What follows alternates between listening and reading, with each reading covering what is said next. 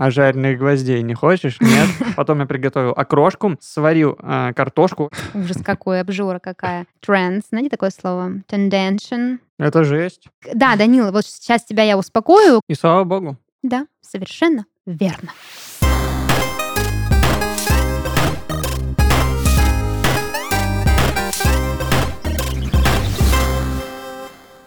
Всем привет! Господи. Вы слушаете подкаст из 13 в 30.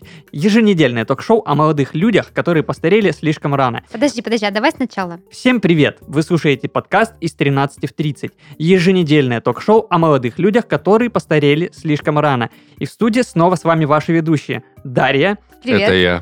это Это я. они, и мои дорогие коллеги Христофор, э, это я, и И Даниил. это она. Потрясающе, потрясающе. Я так люблю вот эти спонтанные интрушки, которые... И люди, которые слушают нас первый раз. Достаточно. Ну что, э, ребятушки, как ваши делишесы, бомбишесы? Я начну. У меня руки пахнут чесноком, потому что у меня отпуск. И сегодня я весь день готовил. Я засолил, а ну, сделал малосольные огурцы. С чесноком. а, с И ты охотишься чесноком. на вампиров в А, отпуске? да, а, с Блин. чесноком, укропом, а, немного уксуса, соль, перец. Вот, помидоры по такому же рецепту. Потом я приготовил окрошку, сварил а, картошку, очень вкусно сварил. И к ней скумбрия.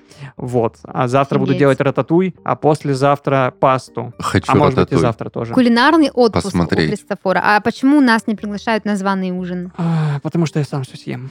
Ужас какой, обжора какая. Ну, понятно, Я знаю, что понятно. нужно сделать. Нужно ингредиенты для окрошки раскидать от дома Христофора к своему дому, и тогда он придет со всей едой к тебе. Окрошка, такая, такое слово, да, смешное. Окрошка. О, О, baby.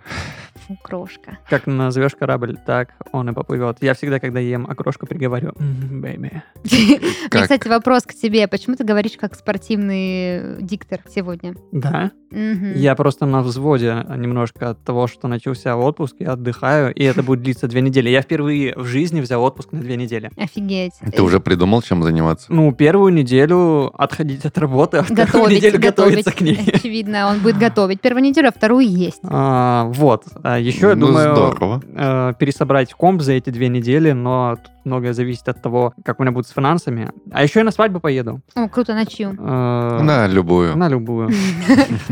Какая у нас в расписании афиша А, свадьбы. Универская подруга а, выходит замуж, правильно, да? Вот. И она нас с девушкой позвала. Ну, это по факту ее подруга больше, чем моя. Вот. И... Ты плюс просто один. да, я плюс один. Мы тоже недавно с моим молодым человеком ходили на свадьбу не, не абы кого, а моей сестры. Той самой про- истории, про которую я рассказываю в этом подкасте. В общем, свадьба была очень прикольная. Дядя напился, упал посреди зала. а, Упал в тот самый туалет. опозорил нашу семью, но тем не менее бабушка читала очень трогательные стихи, э, я постоянно плакала. Вот он э, рубеж взрослой жизни, когда ты плачешь на чужой свадьбе, когда они, мы были в зале в этом большом торжественном, и когда заиграла музыка, вот это, как там музыка? Там, там, та да та Да, спасибо, да.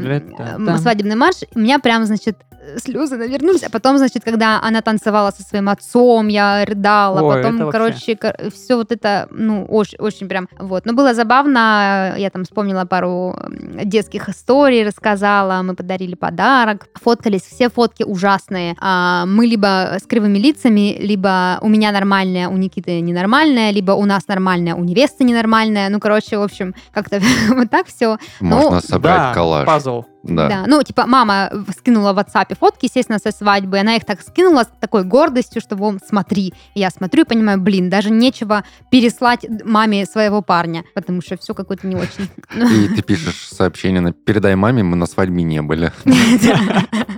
Вот, но зато я офигенно выглядела. Вот, в общем, э, вот так вот э, взрослые проводят семейные торжества. Что у тебя, Данил? Да, ничего, я все еще в активном поиске. Работа или любви? Да, И того, и другого. А ты знаешь, возможно, э, однажды в твоей жизни одновременно придет и то, и другое. и мне не придется работать. Почему? Я встречу богатую Милфу. Не, ну это, это так тоже может подвести, но процент ниже. Так бывает, что ты и работу нашел, и девушка сразу подвернулась. Или девушка подвернулась, и Предложила работу. работу. да, или девушка подвернулась, благодаря этому работа нашлась. Ну, короче, как-то, да, вселенная, она же мудрая, она же пазлы-то совмещает. Я вкину за Данила. Вчера он уничтожил меня в баскетбол. М, Да. Да, было дело. Ну, ты молодец. Я Вы такие спортивные. Уничтожитель на детской Д- площадке. А вдобавок к семейным застольям э, я отмечал свой день рождения в э, плюс-минус кругу семьи. И была моя бабушка, у нас было за столом 12 человек, а моя бабушка очень религиозный человек, и я сижу и думаю, как она подвяжет религию. Об этом же думал и мой друг, близкий, который пришел. И она подтянула религию. Она сказала, сегодня нас за столом 12 человек, как апостолов. Блин, мне кажется, твоя бабушка, она такой очень эм, умелый панчлайнист. Панч- Панчлайнер. Типа так, так, так. Где бы мне найти отсылку? Постмодернист твоя бабушка. Где бы мне найти отсылку? К религии. Это гениально, это гениально. Но она персонаж. Персонаж, да. Это та самая баб- бабушка, которая написала тебе пох. Да, э, после того, как я похвастался о том что я получил... а Я всю сессию закрыл э, На без четверок, пятерке, да, да, все на пятерке. Она сказала пох. Ну и правда, Христофор, пох, что ты хвастаешься. Кто так не может? Действительно, это был первый и последний раз в моей жизни. Это была последняя сессия и первая, которую я закрыл на все пятерки. Просто бабушка хотела, чтобы ты, э, ну, стремился к большему. Она хотела, чтобы я а, учился в духовной семинарии. Она думала, что я буду священником. Но ты не, не стал. Слава богу. У нас бы сейчас тогда очень интересный подкаст был бы, если Христофор отучился в семинарии. Да, прикиньте, отец Христофор, или как у нас нынче зовут? Ну, отец, Батюшка. да. Батюшка Батюшка, ну, это так, знаешь, типа, когда вот вы все в одной церкви работаете, вот вы вот так, знаешь, э, по Сколько платят священникам? священникам. Я думаю, что у них есть процент. Ну, типа, есть оклад, допустим, 5 тысяч, условно. И есть Комиссионные. комиссионный, да. Не, ну, роялти, да? Да-да-да. За Вы крещение. слушаете подкаст из 13 в 30 о молодых людях. Подожди, давайте не богохульствовать. Мне просто реально вдруг стало интересно, как устроена церковная структура. Типа, это же государственная Но э, нет. Нет. а, там есть такая вещь, как пожертвование. Вот приходят а, бабушки, кидают по рублику. Приходит богатый армянин или грек, пятихатка. Приходит там, человек, который болеет, ну, еще пятихатка. Попросили кого-нибудь повенчать, на батюшка денежку. Попросили кого-нибудь отпеть, еще денежка.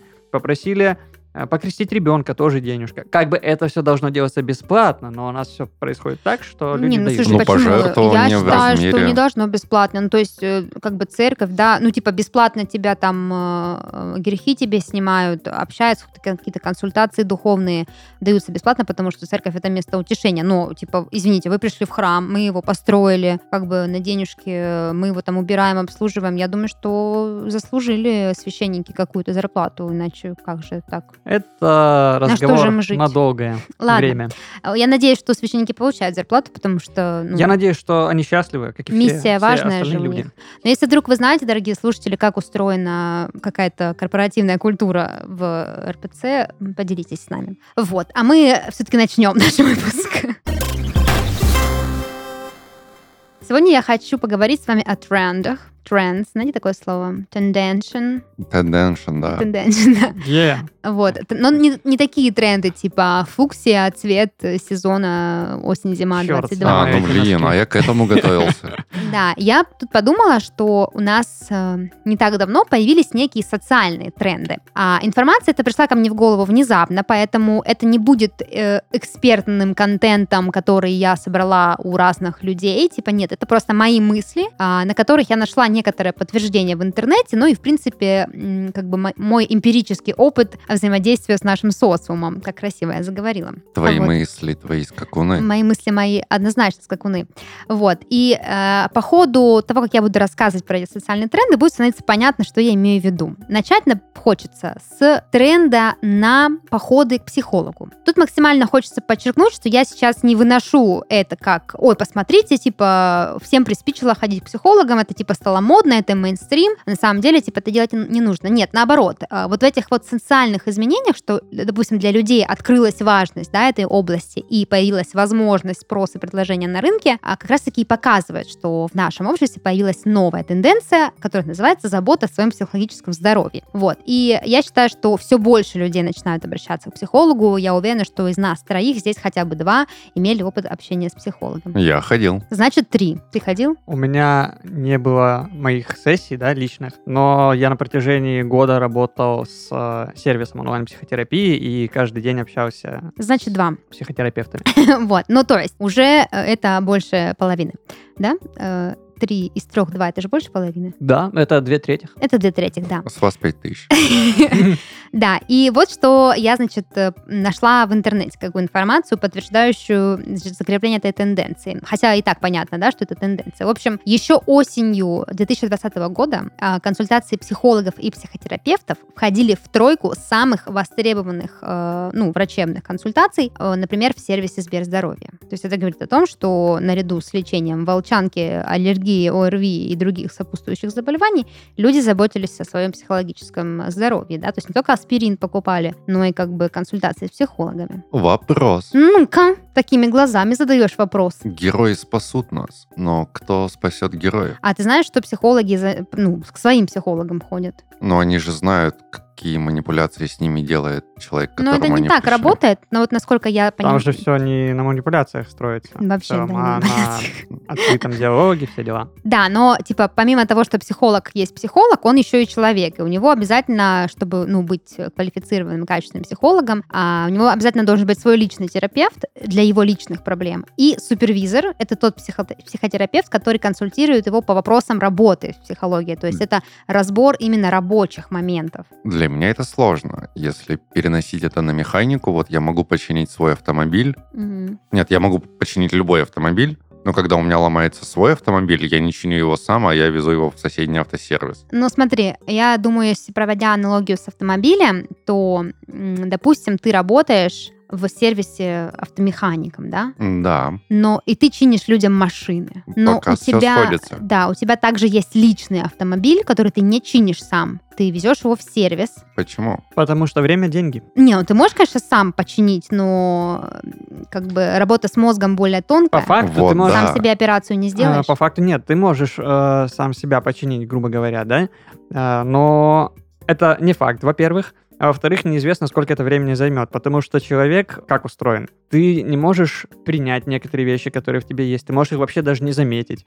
И поэтому а, любую работу психологическую над собой рекомендуется проводить с психотерапевтом, потому что он может заметить какие-то вещи, какими-то наводящими вопросами тебе их подсветить, и дальше ты уже будешь вместе с психотерапевтом а, эти темы разбирать. Вот. А если ты один, ты можешь эти темы вообще не заметить. Хорошо, если у тебя уровень осознанности и объективности достаточно высок, чтобы ты мог что-то подсветить. Но если нет, тогда Ну вот, насколько я знаю, спасибо Христофору за урок анатомии, а, насколько я знаю, ш- когда психологи, ну, они могут работать с какими-то своими проблемами. То есть, допустим, это, вот как ты сказал, да, уровень осознанности. То есть, по- понятно, что он у них повыше, чем у нас. Они там, зная какие-то инструменты, могут себя быстро продиагностировать. Но наша психика устроена так, что она как бы всегда избегает, ну, разговора с нами, грубо говоря. А человек со стороны, он помогает эту психику разблокировать. И именно поэтому психологи знают, почему нужно с другим говорить больше, чем мы. То есть они знают, что их психике есть такой механизм, и поэтому они более осознанно и более мотивированно идут на супервизию или на личную терапию, потому что они понимают, как никто другой, важность этого момента. А нам бывает трудно понять. плюс ко всему э, психотерапевт без э, личного опыта психотерапии не может э, быть психотерапевтом. Да, как я уже сказала ранее, да, это совершенно верно. Ну, наверное, может, как бы... М-м. Ну, то есть у них как- должен быть определенное, у них должно быть определенное количество часов личной психотерапии, супервизии. Ну, да, если мы как бы говорим, да, про вот супер э, такого белого открыта, ну, бывают же разные люди, А, которые там, ну- ну, что в Инстаграме бросил, ой, не, извините, в Нельзяграме, запрещенная в России социальная сеть. Вот, да. Ну вот. Ну, и... то есть, получается, как парикмахер не может подстричь сам себя. Ну да, Как да, да. Вот мы в детстве не могли рекомен- сами себя постричь, а парикмахеры почему-то не могут. Не только в детстве. Хорошая стрижка, Данечка. Нет, Ну да, да. ты до этого Ну не видела. Опять же, я могу себе сама сделать маникюр, но я хожу в маникюрный салон. Потому что там сделают лучше. Ну, конечно. Вот эту стрижку делал профессионал. То, что Ну, было до этого, он исправлял. Я, видел то, что было до этого. Это было шикарно. Ты почти всегда прекрасно выглядишь в плане прически. Да и, в принципе, блин, дурацкий как пример. Ты всегда прекрасно выглядишь, Данечка. Я это хотела сказать изначально. А, хотела подчеркнуть особенно Не, правда, то, правда. Я просто очень косноязычно выразилась, но имела в виду исключительно то, что ты хорош. Так и что там с психологами? Да, хочу еще немножко рассказать. И вообще, в принципе, с какими жалобами нынче люди ходят к психологам. Это сейчас не будет при открытии замочной скважины, нет, просто как бы статистика. Что чаще всего это чувство страха э, спровоцировано недавней пандемией, недавними событиями, коронавирусом, всем вот этим. Также страх болеть, страх терять близких, страх потерять работу. А еще э, второе место по популярности это проблемы в отношениях с э, супругами, партнерами. Вот. Также конфликты на работе, проблемы со сном и разные а, дискомфортные состояния типа панических атак, эмоционального напряжения, потеря аппетита и ну, выгорание тоже туда идет. Вот. Так что а, это о чем говорит. Я так подумала на скидку, почему-то тенденция появилась. В принципе, как будто бы жизнь в мире стала намного сложнее. А вот у меня а, немножко другое мнение по этому поводу. По факту, типа, все эти вещи, они раньше были. Ну да. Но а, сейчас люди начали замечать, как будто бы из чего состоит жизнь. Жизнь состоит из работы, жизнь состоит из повестки, жизнь состоит из отношений с э, близкими или не близкими, и жизнь состоит из отношений с самим собой. И как будто бы раньше все эти вещи, ну, они не были разделены на такие вот, э, правильно Слушай, сказать. ну вот я сейчас думаю о твоих словах. Вот, допустим, отношения, да? Какие проблемы были в отношениях у людей, которые жили, следуя традициям, да? Что э, когда ты э, вз- взросшен в культуре, в которой, ну вот есть традиция в 12 лет выходить замуж, в 14 рожать ребенка, ты не выбираешь, ты не как бы там как-то не сопротивляешься этому моменту, ты не думаешь о каких-то качественных моментах отношений, потому что есть традиции. Жена должна быть послушная, жена должна рожать детей, э, должна за ними заботиться, должна вести быт. Все, вот эти правила как бы непреложные. И здесь не до психологической рефлексии. Слушай, но на уровне же эмоций ты можешь думать, что, блин, мне это не нравится. Да, конечно, прикольно традиции, так и моя мама делала, ее вообще же замуж там выдали в 8 Не, лет. ну, Слушай, Это- а прецедентов, Но- когда людям что-то не нравилось, и они шли поперек э, судьбы, их Это очень настолько много. редкость, Но наоборот, мне кажется. вот представь, мы живем в мире, в котором информация доступна всем. То есть мы уже очень далеки от э, тех традиций, в которых еще там жили наши родители, тем более жили родители их родителей, ну и так далее по древу, значит, семейному.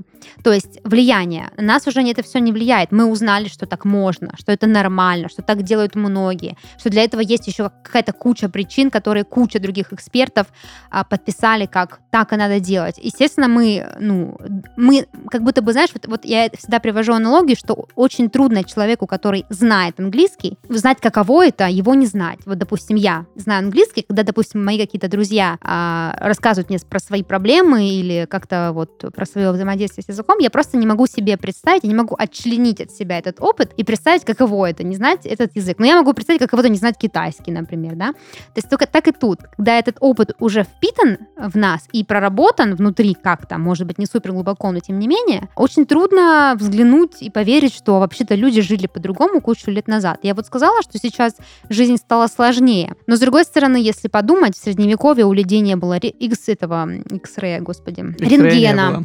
Рентгена не было, не было антибиотиков Фаталити не было воды, чтобы мыться, да, и как-то вот, ну, то есть люди умирали пачками, потому что их просто не могли нормально Да лечить. как они жили, ты посмотри, Да. они болели один раз за всю жизнь.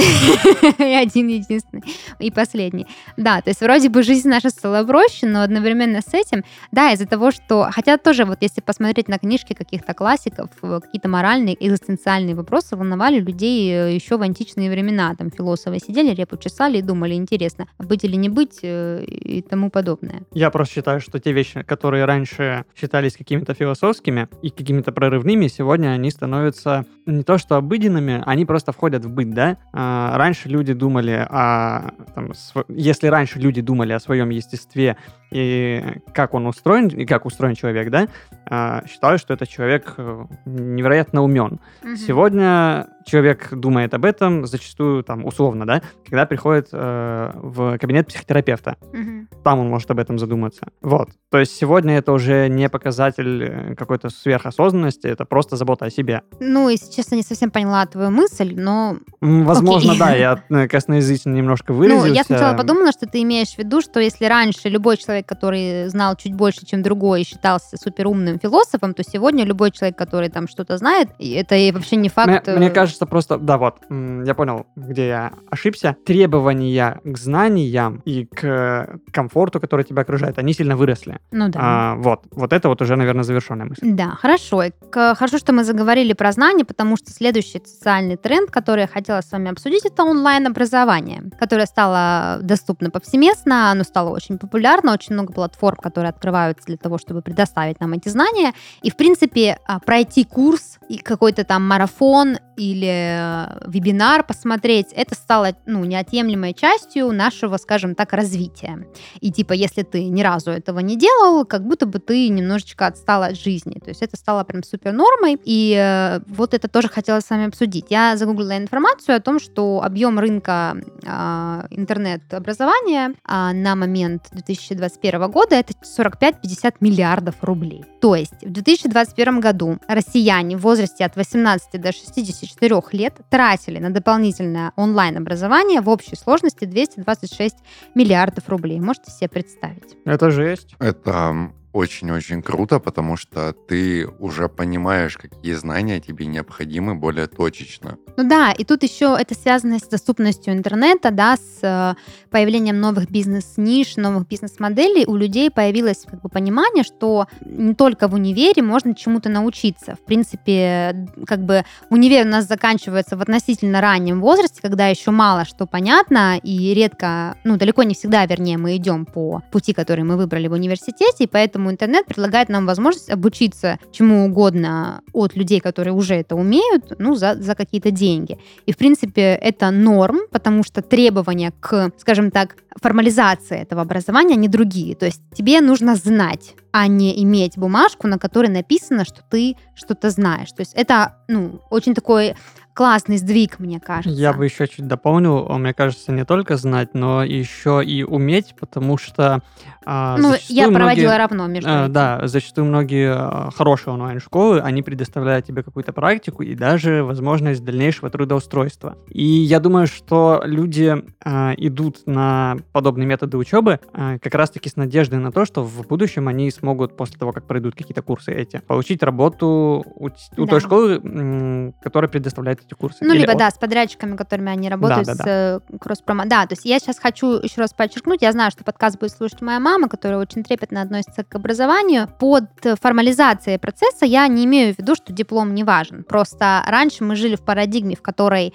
очень важно, чтобы где-то было написано, что ты журналист, там, бухгалтер, то сегодня намного важнее, действительно ли ты журналист или бухгалтер, чем где бы это было написано. То есть написано это может быть и на онлайн-сертификате из онлайн-школы, но навыки твои должны быть при тебе. Я этот момент понял, когда поступал в магистратуру. Мгм. Я задумался, а что мне магистратура дает, ну, в целом. Ну, в плане государственных каких-то структур, конечно же, онлайн-сертификата будет мало. Я не думаю, Да. что где-то можно пройти какой-нибудь курс по госслужбе или там условной криминалистике, например. А, да, наверное, это такие более сложные структуры. Но, в принципе, диджитальные профессии, которые на сегодняшний момент очень популярны среди молодых людей, а этого вполне достаточно, потому что это совершенно логично овладевать диджитальными профессиями в диджитальном пространстве. Вот, я считаю так. И еще немножко про статистику хочу поговорить с вами. А, например, какие направления онлайн-курсов э, считаются самыми популярными на сегодняшний год? А, это м, иностранные языки. Я О, думал, а IT. можно мы будем гадать? Да, Ну, давай. Там у тебя по местам все? Топ-5. Топ-5. Окей, ты сказала за языки. Дальше IT. а, я тоже считаю, что эти. На третьем месте IT, да. А на третьем, на втором? Ага, на втором м, может быть, геймдев. Геймдев, правильно считай, назвать? IT. э, HR-ские вот эти вот направления, да, проекты. А, психо- психология. Нет, но вы близки. А, Ну, какая самая популярная сегодня профессия? Что важно уметь человеку, чтобы зарабатывать деньги? Продавать. Продавать, совершенно верно. Продажи, э, сейлзы всякие на втором месте. В скобках написано пиар-маркетинг, то есть, в принципе, видимо, нек- некоторую смежность проводят между этими профессиями. Дальше IT, потом дизайн, и только А. на последнем месяце, месте, месяце, на последнем месте у нас менеджмент. То есть вот эти все профессии связаны Управление с первыми четырьмя Да, да, да. Но опять же, это средняя температура по палате, как бы, вот ты сказал про геймдев, да, это очень популярная ниша, но это IT все равно. Ну есть, да, может, она и вытянула в IT на третье, на третье место. Да, и внутри IT э, свой менеджмент тоже имеется, там всякие лиды, эти проекты и прочее, прочее. То есть по- появляется тенденция вот этой ай- айтилизации, скажем так, происходящего. Да, то есть учиться онлайн сегодня модно, и это нормально. Это ок. Это Кстати, вы модно и можно. Проходили какие-нибудь онлайн-курсы в последнее время? Да, по инвестициям. М, Нет, но я собираюсь. А, Это будет на тему психологии. Вот. Но это не для того, чтобы изучить какую-то новую профессию в нее уйти, а для того, чтобы погрузиться в медицинский мир и в целом мир психотерапии, потому что мне это в дальнейшем пригодится. Интересно. А ты, Даша? Да, я, у меня есть мечта. Я наде... мечтаю накопить денег для того, чтобы купить э, курс эм, по геймдизайну от Skillbox. Нельзя говорить же.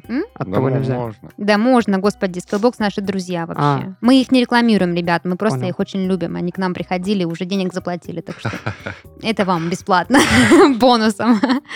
Вот. Ну, я же ничего не сказала про сам Skillbox, просто... Ну да. типа, А, я не знаю, можно ли считать э, курсами то, что я пытался по... и пытаюсь до сих пор по урокам в интернете учить язык английский. Да нормально. То есть считаем, что это курс, я прохожу. Ну, смотри, я ну, как бы там здесь... написано огромный курс в 300 видосов на B2. Подожди, э, ну, моя статистика, она именно о всяких компаниях, которые предоставляют Понял. онлайн-образование, да, то есть ты платишь за свое образование, и поэтому, типа, изучать иностранные языки по курсам, это максимально, вообще, мне кажется, логично, потому что для того, чтобы учить язык, тебе не нужно ходить в школу. Тебе нужно, как бы, как и все, в принципе, ты можешь это все делать в режиме онлайн. Поэтому неудивительно, что это самое популярное, потому что курсы по языкам, они, ну, относительно дешевле, чем курсы по тому же дизайну, геймдизайну, IT и так далее. Вот. Ну и, как бы, да, у многих есть на это запрос. Так что считается Христофор, ну, как бы, это же как вот пиратский контент и платный контент считается? Ну, конечно, считается. Ну, как бы, Ну,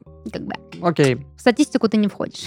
Но это не пиратский контент, это человек э, очень больших знаний решил поделиться От тем, себя. что он знает. Нет, да. тогда точно считается. Просто у тебя бесплатный курс. Да, все Тогда, так. конечно, входишь в статистику. Ну, начинается со слов. Lesson 4, Unit 1. Нет, он начинает Блин. со слов. English. Я не помню, как точно он говорит в начале, но у него есть очень классное слово, которое мотивирует тебя дальше учиться. Вы большие молодцы, вы большие трудолюбцы. Трудолюбцы мне очень понравилось. Трудолюбцы. Hard workers. Ours. Мгм. Есть еще один тренд. э, э, Признаюсь честно, я название ему придумала сама. Звучит он как Я себя HR-ориентированность. сделала сама. Я никому ничего не должна.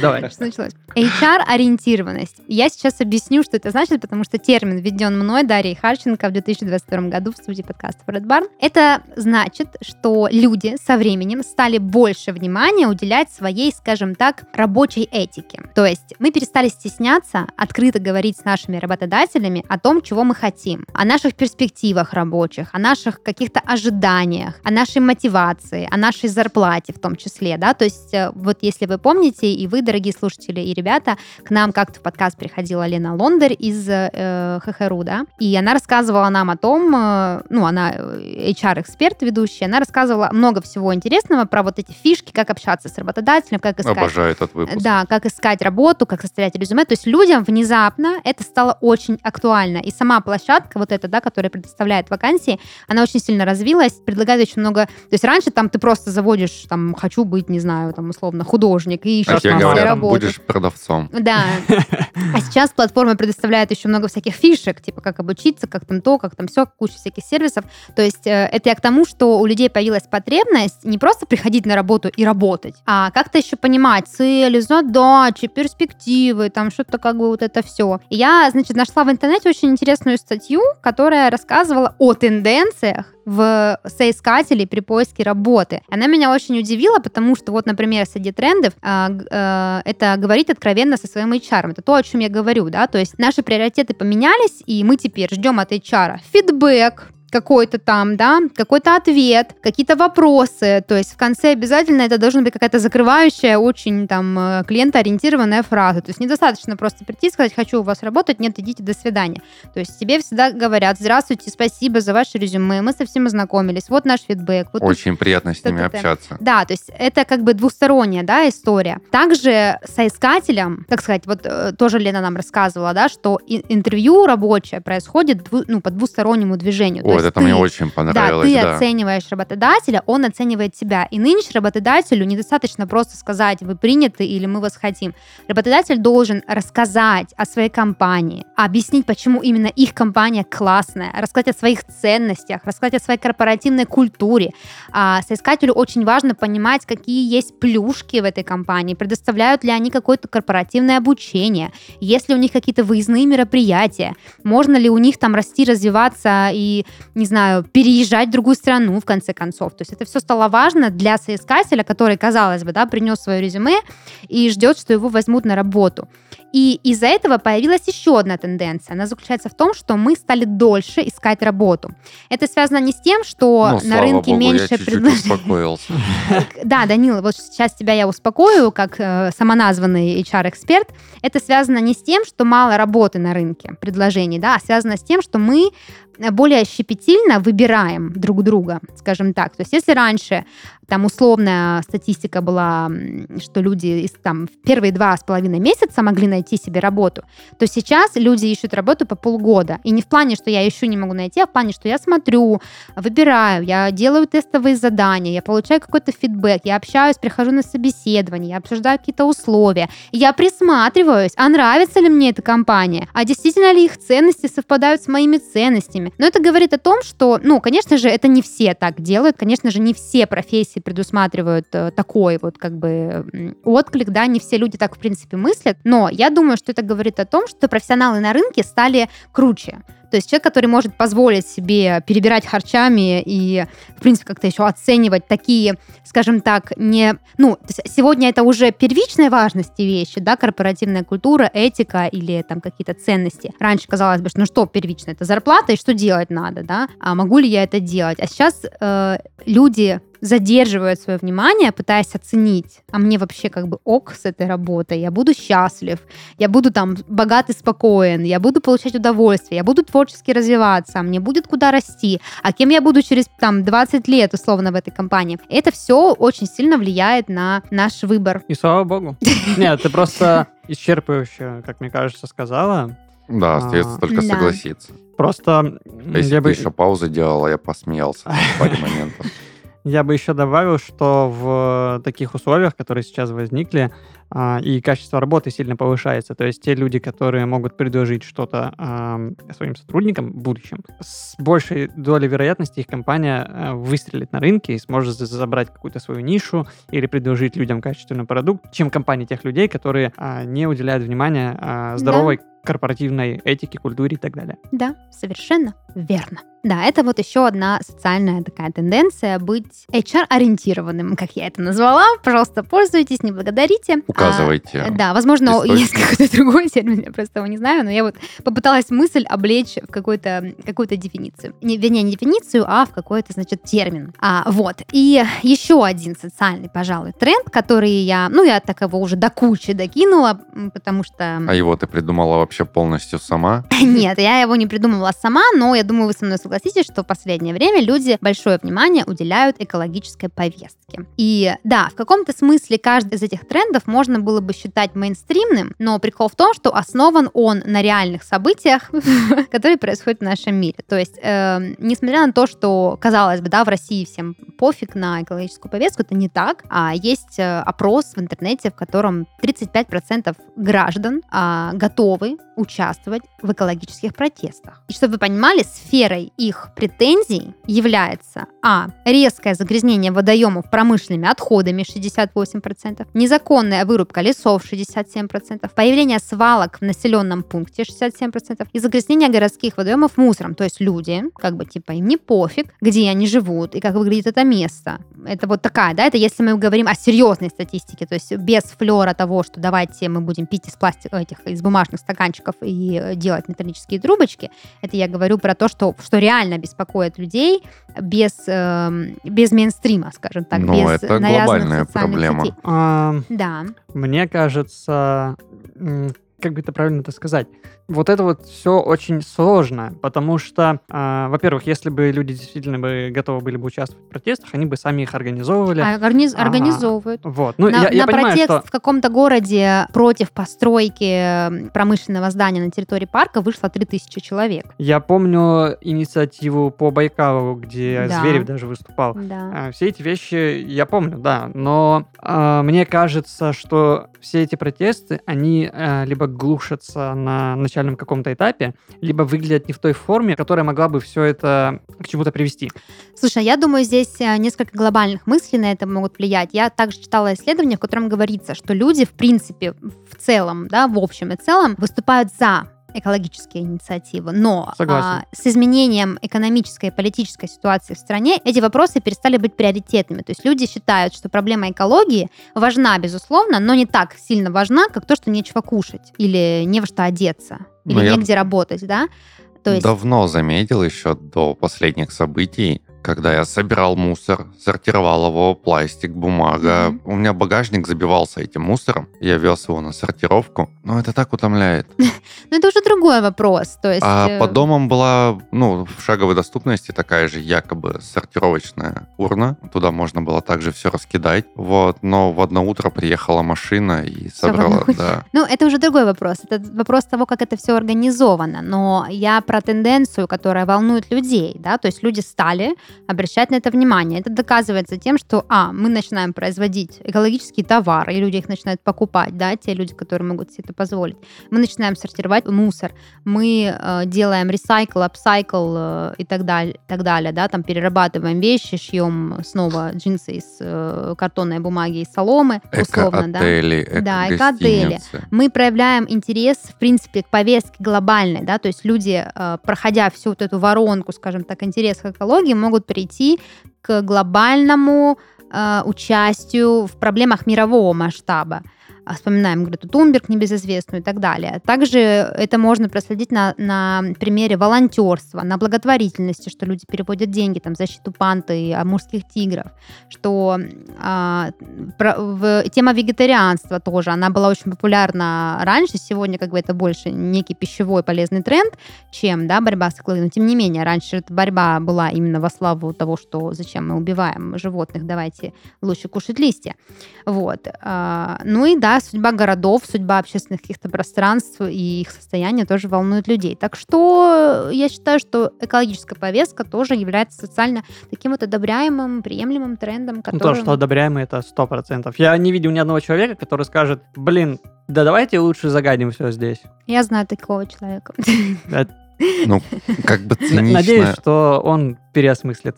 Как бы цинично это ни звучало, на макроуровне, ну, на уровне корпораций, им интересна эко-повестка только до тех пор, пока это можно продать, пока Ну это да. покупают. Да. Ну, слушайте, И- давайте не будем вот как Нет, бы и по каким-то... Все, что нам остается делать, это создавать на это спрос, Ну, и тогда мы будем окей. получать Ну, как поддержку. по одной хромой овце все стадо я бы не стала судить. То есть, ну, понятно, конечно, есть и какой-то в этом навар, есть какой-то, ну, на тренде тоже кто-то спекулирует, ну, и как-то вот это вот все общественное сознание нужно же как-то чем-то регу- регулировать. Но я уверена, что существует достаточно компаний, которые какую-то денежку на благотворительность отчисляют каждый месяц стабильно, участвуют там или, или спонсируют, инвестируют в какие-то инициативы и проекты. И есть люди, которые просто добросовестно сами приняли решение, ну, вот это неправильно, я буду делать иначе. И просто вот, ну, не выкидывают этот мусор в этот общий сборник, а что-то там делают, или сдают батарейки, или там вместо того, чтобы купить себе новое платье, они перешивают рубашки парня и делают... Или из, из покрышек делать лебедей. Да, поэтому я, я бы не Да. стала. Да, это вот, это такой советский экотренд, даже не советский, это из 90-х, да, из нашего детства. Пепельницу из банки кофе делать. Ну, не Мгм, да, выкидывать же, да, это же Да, совершенно верно. алюминий, А сколько много он чего из банки разлагаться кофе будет. можно сделать. Например, банку с вареньем Или с пепельницу. или пепельницу. Или банку с гвоздями. А жареных гвоздей не хочешь? Нет? Да, ну, много всего можно сделать интересного. Так что вот такая вот история, дорогие друзья, связанная с эм, социальными трендами. Надеюсь, мы достаточно глубоко обсудили эти темы. Так что выбирайте свой тренд. Choose your fighter. Вот, и э, будьте счастливы. А мы поедем дальше и э, узнаем, что такого интересного нам принес сегодня Данил. Христофор. Да, Что, что я нам принес? не знаю. Сегодня прям какая-то перестановка глобальная. Да, Да. А, вот что. Все, теперь все на своих местах. ну что там у нас? Один из главных, на мой взгляд, трендов, которые мы упустили, это цифровой интернет. э, Отличный тренд. Отсутствует.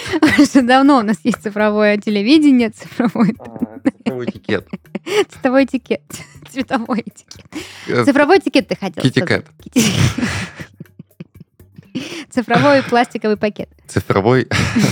Да, цифровой этикет. Вот Леня там найдет, куда это вставить. А мне все нравится. Хочу все оставить. Вот. И я вспомнил, как в далеком 2008 году, когда только-только зарождался Пикабу, как было смешно в интернете и как всем было плевать на чувства окружающих. Мгм. Вот. И на эко-повестку, да? В том числе. И что я сделал? Я взял пять самых популярных постов Пикабу за 2009 год. Мгм. Ну, когда там уже посты собирали больше пяти лайков. Окей. Да, и я буду читать начало, вот, оставлять одно-два предложения. Вы будете либо добить шутку, либо рассказать, чем это все закончилось. Окей. То есть нам либо панчануть, либо дорассказать. Да. Окей. Итак, концерт группы YouTube. Перед началом ее солист Бона, известный гринписовец и борец с голодом, не упускающий случая пропиарить эту свою общественную деятельность, выходит на сцену и в полной тишине с интервалом в 3 секунды начинает щелкать пальцами. Потом он говорит, каждый раз, когда я щелкаю пальцами, в Африке умирает один человек. Это ужасная шутка. Это еще не конец шутки. И выкрик из зала был. Мгм. Какой именно?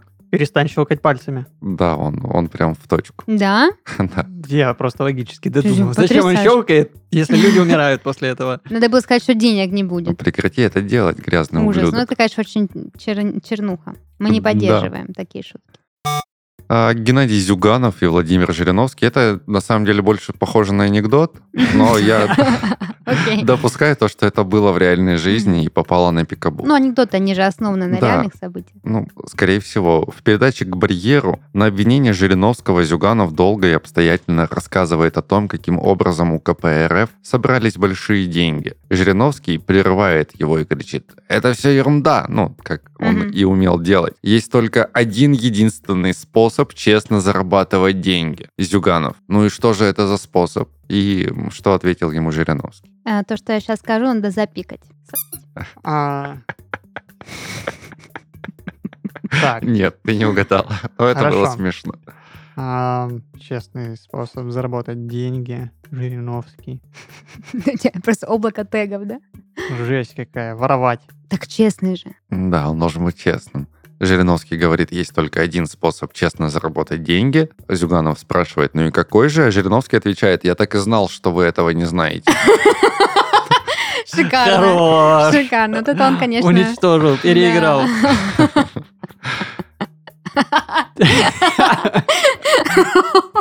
Царствие небесное. Ой, какой человек был. Мои счастливые сутки. Я зашел домой, разбросал носки и сел играть в компьютер. Надоело. Выпил кофе, бросил грязную кружку в раковину, пошел в туалет с ноутбуком. Дверь не закрыл, сел, закурил сигарету. Потом смотрел порно со звуком.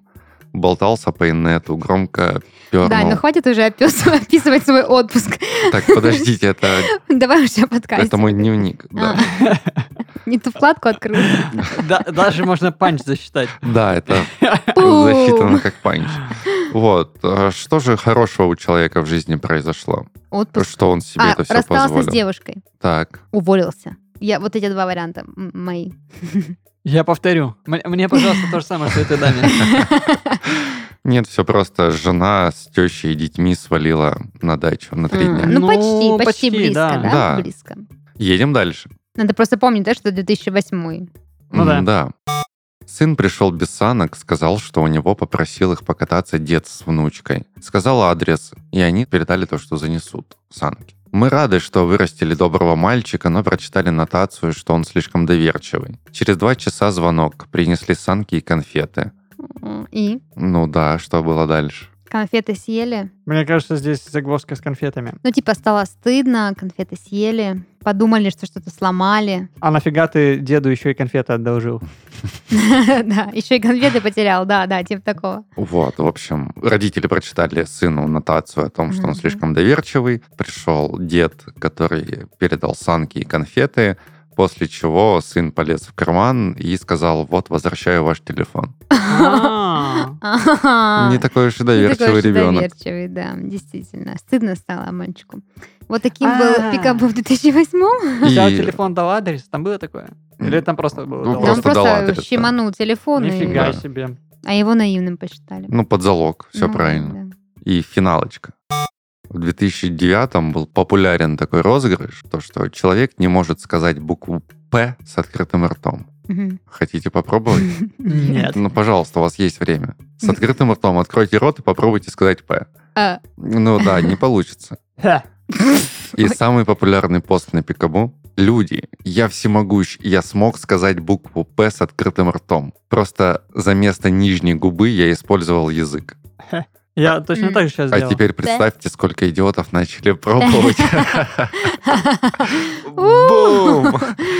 Пранки, вышедшие из-под контроля. Но это было бонусное. Ну что ж, потрясающе. Вот таким был Пикабу токсичным. Как мы вообще... Там называли да он людей не идиотами. токсичный, он просто... Это просто плюшевая какая-то Учили отжимать Вообще, телефоны у, не знаю, у эти- дедов. Невинные, невинные шутки про санки и конфеты, потрясающий эрудированный Жириновский, какие-то странные люди, которые до сих пор радуются тому, что могут посмотреть порно и поиграть в игры. Боно, который щелкает Да, пальцами, Бона, убивает который шутит российские шутки, ужас. э, И все там еще как-то смеются над этим.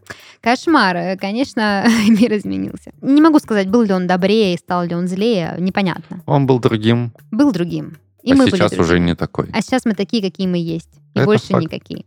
Вот, поэтому на этом у нас все. Это был подкаст из 13 в 30. Еженедельное ток-шоу о молодых людях, которые постарели. Слишком рано. И в студии с вами были Ваши. Ведущие. Даша, Христофор и Данил. Всем пока. Всем пока.